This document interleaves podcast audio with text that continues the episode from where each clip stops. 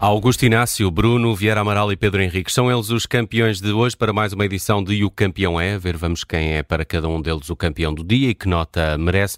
No mundo do desporto, estamos já focados na Taça de Portugal, até porque a Rádio Observador vai transmitir daqui a pouco, numa emissão conduzida pelo Nuno Santos, o Futebol Clube de Porto Monte Alegre. Amanhã, o Benfica recebe na luz o Famalicão e no domingo às seis da tarde há um Sporting uh, do Miense. Este jogo do Futebol Futebol Clube do Porto é também o primeiro eh, desde os eh, recentes desacatos entre sócios na Assembleia Geral, também das da entrevista de Pinto Costa e das declarações de eh, Sérgio Conceição. Ainda assim, olhando para o cardápio do fim de semana, Bruno Vieira Amaral, parece-me que na teoria a missão do Benfica é um bocadinho mais difícil. Pois, mas isto é a taça, não é? É, é a taça, pode haver, pode haver surpresas. Bem, uma vitória do Famalicão uh, na luz seria uma surpresa, apesar do Famalicão, de, de entre os adversários dos três grandes, uh, ser a única equipa da Primeira Liga e a mais forte. Uh, seria sempre uma surpresa a eliminação do, do Benfica na, na, em casa. e, bem, se o Benfica conseguiu naqueles últimos minutos fugir milagrosamente de, uma crise, uh, dos minutos do, finais do jogo contra o Sporting, uma derrota agora para a Taça de Portugal, um, um, troféu que o Benfica já não conquista há algum tempo e do qual tem, arredado, tem andado arredado das finais no, nos últimos anos. Bem, então seria o regresso em força uh, da crise. Mas uh, aquilo que os adeptos do Benfica esperam neste jogo é ver já melhorias em relação, em relação àquilo que tinham sido os últimos jogos e mesmo incluindo o jogo do Sporting, eh, que teve ali circunstâncias especiais, mas esperam melhorias eh, na qualidade de jogo em relação a muitos dos jogos que o Benfica tem feito nesta época. Poderá ser um bom ensaio para isso. Agora, há sempre o risco de as coisas correrem mal e então as dúvidas que se dissiparam de alguma forma uh, com aquele triunfo e com o modo como o Benfica ganhou o jogo, podem, podem regressar em força com um mau resultado. Augusto Inácio, este Porto Montalegre poderá ser o jogo ideal para o regresso à competição? Eh, primeiro, uh, porque porque é após esta, esta paragem das, das seleções uh, e, e, depois por todo o momento que o Futebol Clube do Porto também está a, a viver. Boa noite a todos. Ora, deixa-me dizer que normalmente depois da paragem nunca há um jogo do campeonato, ou é a Taça da Liga ou a Taça de Portugal, que é quase a pré-preparação depois para os jogos do campeonato.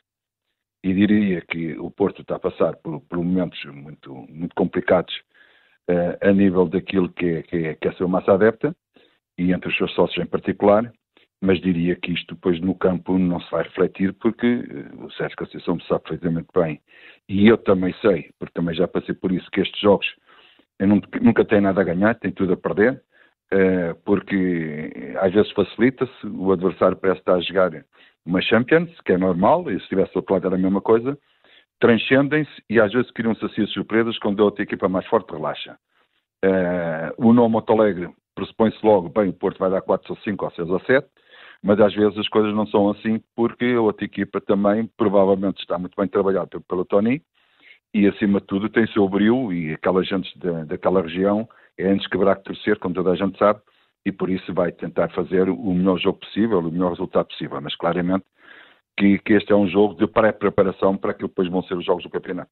Hum. Uh, Pedro Henrique, já aqui noutras ocasiões uh, demonstraste o teu apreço por esta competição, a festa da taça, os uh, pequenos contra os grandes. Ainda estamos numa fase em que temos este tipo de, de jogos e, e, já percebemos que o, o, Benfica, na teoria, poderá ter o, o, o caminho mais, mais difícil, tendo em conta o adversário. Mas ainda temos, por exemplo, aqui um Aroca Boa Vista, há um Portimonense Braga. Que destaques fazes desta eliminatória da, da taça e quais são as tuas expectativas? Boa tarde. Olha, as expectativas é que diz, diz também um bocadinho a tradição que no meio disto tudo é capaz de haver taça em algum sítio. Eh, não que significa que taça seja só quando é eliminado uma equipa da Primeira Liga, embora isso é que tem impacto mesmo em termos eh, mediáticos. Há aqui alguns jogos entre primo-divisionários, eh, não espero grandes. houve, houve, aqui paragens, houve tempos de, de, descanso também ao mesmo tempo, houve tempos de preparação da competição, embora as equipas maiores que cedem jogadores para as seleções eh, fiquem ligeiramente privados de alguns desses jogadores, mas eu estou convicto que em relação àquilo que são as expectativas de poder haver um, um tomba gigantes, por exemplo, em relação ao Benfica, Porto Sporting, um, que jogam com adversários teoricamente, embora o Benfica tenha um jogo mais difícil, joga o Famalicão, obviamente, mas eu penso que não vai haver grandes surpresas, um, ainda por cima, tanto, por exemplo, o caso do, do, do Futebol Clube do Porto, como acontece com o Sporting, quis o sorteio que ainda por cima jogasse em casa, uh, às vezes isso podia-se esbater um bocadinho mais se porventura tivessem que ir fora. Aqui a questão do Benfica, sendo um jogo mais difícil, mas também joga em casa. Um, e também acho que não, não vamos ter. A, festa está a ser espetacular. Eu penso que na próxima eliminatória, e agora sim com o crivo mais apertado, e deduzo também com as principais equipas a, a chegarem-se à frente, aí sim somos capazes já de ter um sorteio onde possa haver embates uh, de outro patamar, de outro nível.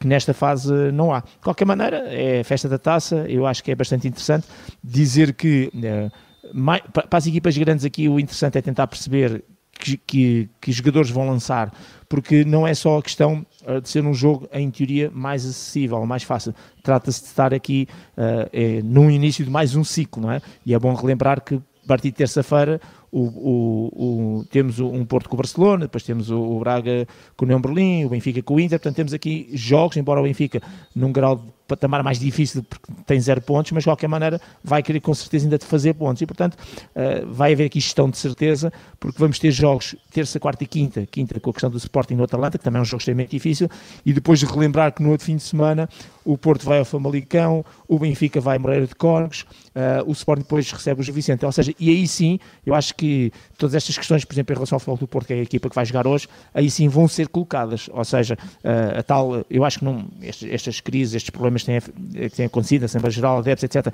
acho que não vai afetar minimamente os jogadores, mas como disse o Augusto Inácio, estes jogos, por exemplo, da taça, ou estes jogos podem afetar na perspectiva de que há tudo a perder, portanto, o Porto ganhar é tranquilo, agora se houver aqui alguma surpresa, há em cima de uma crise que o Porto neste momento está a resolver isso, então era, era o caos total, mas penso que não vai haver grandes surpresas, nomeadamente em relação ao jogo de hoje do Porto, que vai, eu acho que vai tranquilamente conseguir os seus intentos.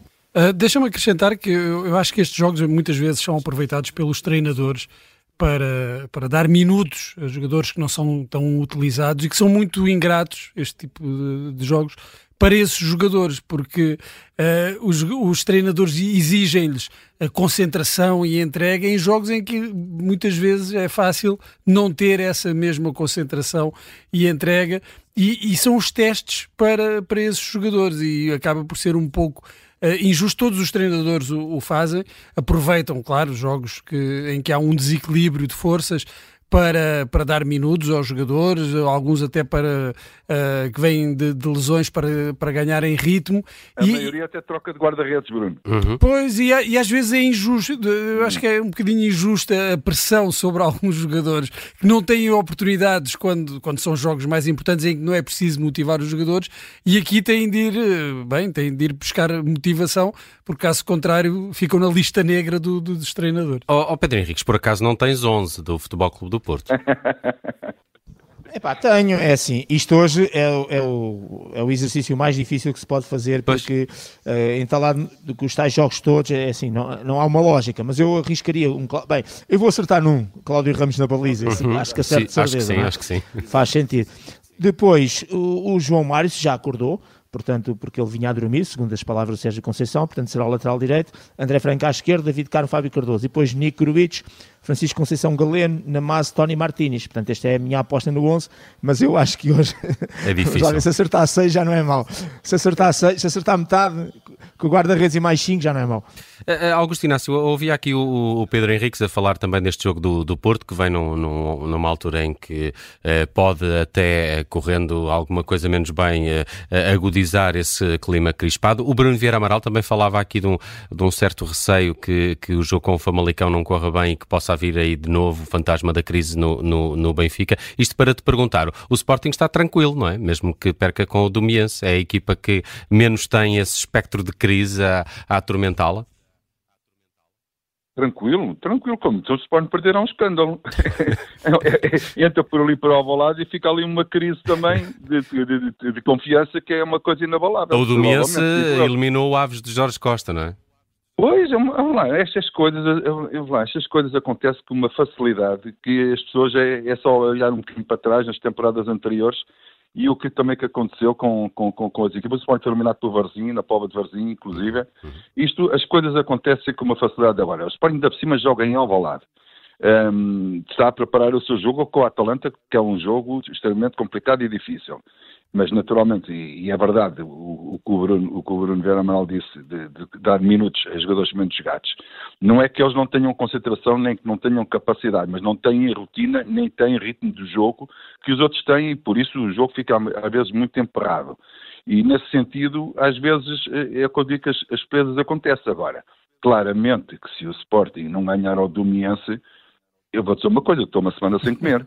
Eu vou emagrecer, certeza absoluta, porque não vou admitir outra, outra coisa a não ser a vitória do Sport. vamos rezar eu, pelo jejum intermitente do Augusto eu, eu não estou gordo, eu não estou gordo, eu acho que esquelético, tiver uma semana sem comer, mas tudo bem, mas eu não acredito que isso aconteça, mas lá está a tal coisa, o futebol é bonito, é por isto mesmo, é que a gente estamos aqui a dizer com uma certeza que o Sport, claro. ou eu estou a dizer com uma certeza que o Sport vai ganhar, e às vezes as coisas não acontecem, e isto eu diria que é quase acertar a chave de um euro milhões se o Zumiense ganhar ao Sporting, mas claro, são 11 contra 11 e no fim ganhar a Alemanha, como diz o outro, não é? Hum. Uh, queria só deixar aqui uma, uma, ligeira, rapidíssima provocação ao Bruno Vieira Amaral. Uh, o Futebol Clube Porto fez aqui uma eleição do melhor golo da, da era Estádio do Dragão e parece que os adeptos votaram no golo do Kelvin. Muito, muito naturalmente. E olha, uh, deixa-me dizer-te que é sem dúvida da, da história de, deste novo não estádio. Não é dos mais bonitos, não é? Não, não é o gol mais importante, é claro, não é mais emocionante, claro. Eh, sem dúvida.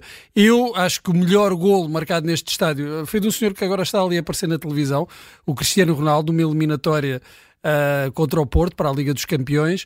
Um, que foi o gol que deu a passagem ao Manchester United, mas o mais bonito, ou pelo menos aquilo que eu gostei mais de ver do Futebol Clube do Porto, porque claro que não gostei nada de ver o do Kelvin. Vi depois, não vi em direto, que os nervos não Senão também emagrecias muito.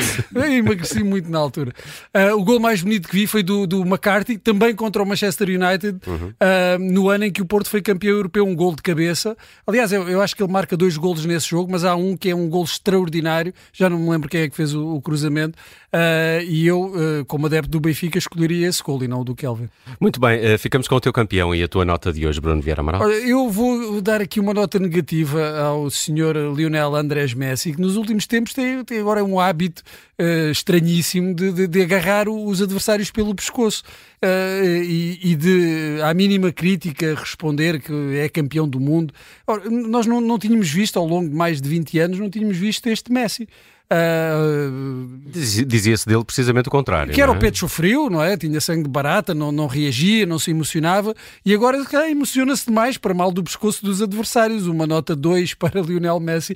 Pode, pode ter futuro na UFC ou noutra Sim, competição outra modalidade. Uh, Pedro Henriques, ficamos com o teu campeão uh, para este fim de semana, para esta sexta-feira, de resto. Olha, vou dar Vou dar nota 15 para já ao Rafael Leão, porque foi nomeado para hum, aquele prémio anual de que a Série A faz, que é no fundo escolher o 11 de, do ano passado, o melhor 11, uhum. uh, portanto, num sistema de 4-3-3 e depois com o melhor treinador. E portanto, no momento em que o Rafael está lesionado, sendo o Rafael um jogador que eu penso que pode ser muito relevante e importante para aquilo que possa vir a ser o, a nossa prestação no Campeonato da Europa, uh, esperemos que eventualmente até consiga entrar neste 11, que é sempre mais um prémio, é sempre mais um incentivo, que recupere rápido e que faça um resto de, de final de época perdão, uh, bom, para depois o termos também em forma, porque estou convicto que será um dos 23 chamados pelo, pelo selecionador, caso as coisas continuem a correr bem. Portanto, para o Rafael Leão, nota 15, e depois se realmente entrar nesse 11, subiremos essa nota. Ah, Augusto Inácio, terminamos com o teu campeão de hoje. Olha, o meu campeão hoje vai ser o Abel Ferreira e o Palmeiras, porque há um mês e tal estavam com 14 pontos atrás em relação ao Botafogo, que era o primeiro classificado, e agora já está à frente do Brasileirão com um ponto de avanço sobre o Botafogo. Por e vai terminar o campeonato no Palmeiras? Eu acho que sim, isso vai acabar. Isso vai acabar. Pode ser depois do campeonato, mas vai uhum. acabar, porque o campeonato do Brasileirão está ao rubro e agora a saída do treinador seria realmente uma hecatombe ali para aqueles lados. E acho que o Abel Ferreira não iria fazer uma coisa dessa. Fala-se no treinador uma, uma, proposta que o colocaria sim, como sim, treinador acredito, mais bem pago do mundo. Sim, acredito sim. Naquelas paragens pagam muito e pagam muito e pagam bem e pagam certinho ainda cima. E quando não pagarem certinho vai-se para a FIFA, mas não interessa. Mas pagam bem e o Abel Ferreira também já disse, já estava farto daquilo, porque é, é, é, não é fácil treinar no Brasil, já está ali há três anos, é natural que haja algum desgaste também mental e psicológico de tudo aquilo que se passa sempre, cada vez que a equipa não ganha, é sempre um problema, e eu estou convicto que no final da temporada no, no, no Brasil, que é em dezembro, aí acredito sim que o, Palme que o, Abel, o Abel Ferreira, embora tenha contrato até 2025, Muito o Palmeiras possa sair e possa ir para o Médio Oriente. Estão dadas as notas dos nossos campeões e o campeão é hoje com o Pedro Henriques, o Bruno Vieira Amaral e o Augusto Inácio. Amanhã, devido à emissão especial do Congresso do PSD, não vamos ter, eh, como habitualmente nas manhãs 360, a edição do programa, mas no domingo estes campeões e outros estão de regressos para E o Campeão é.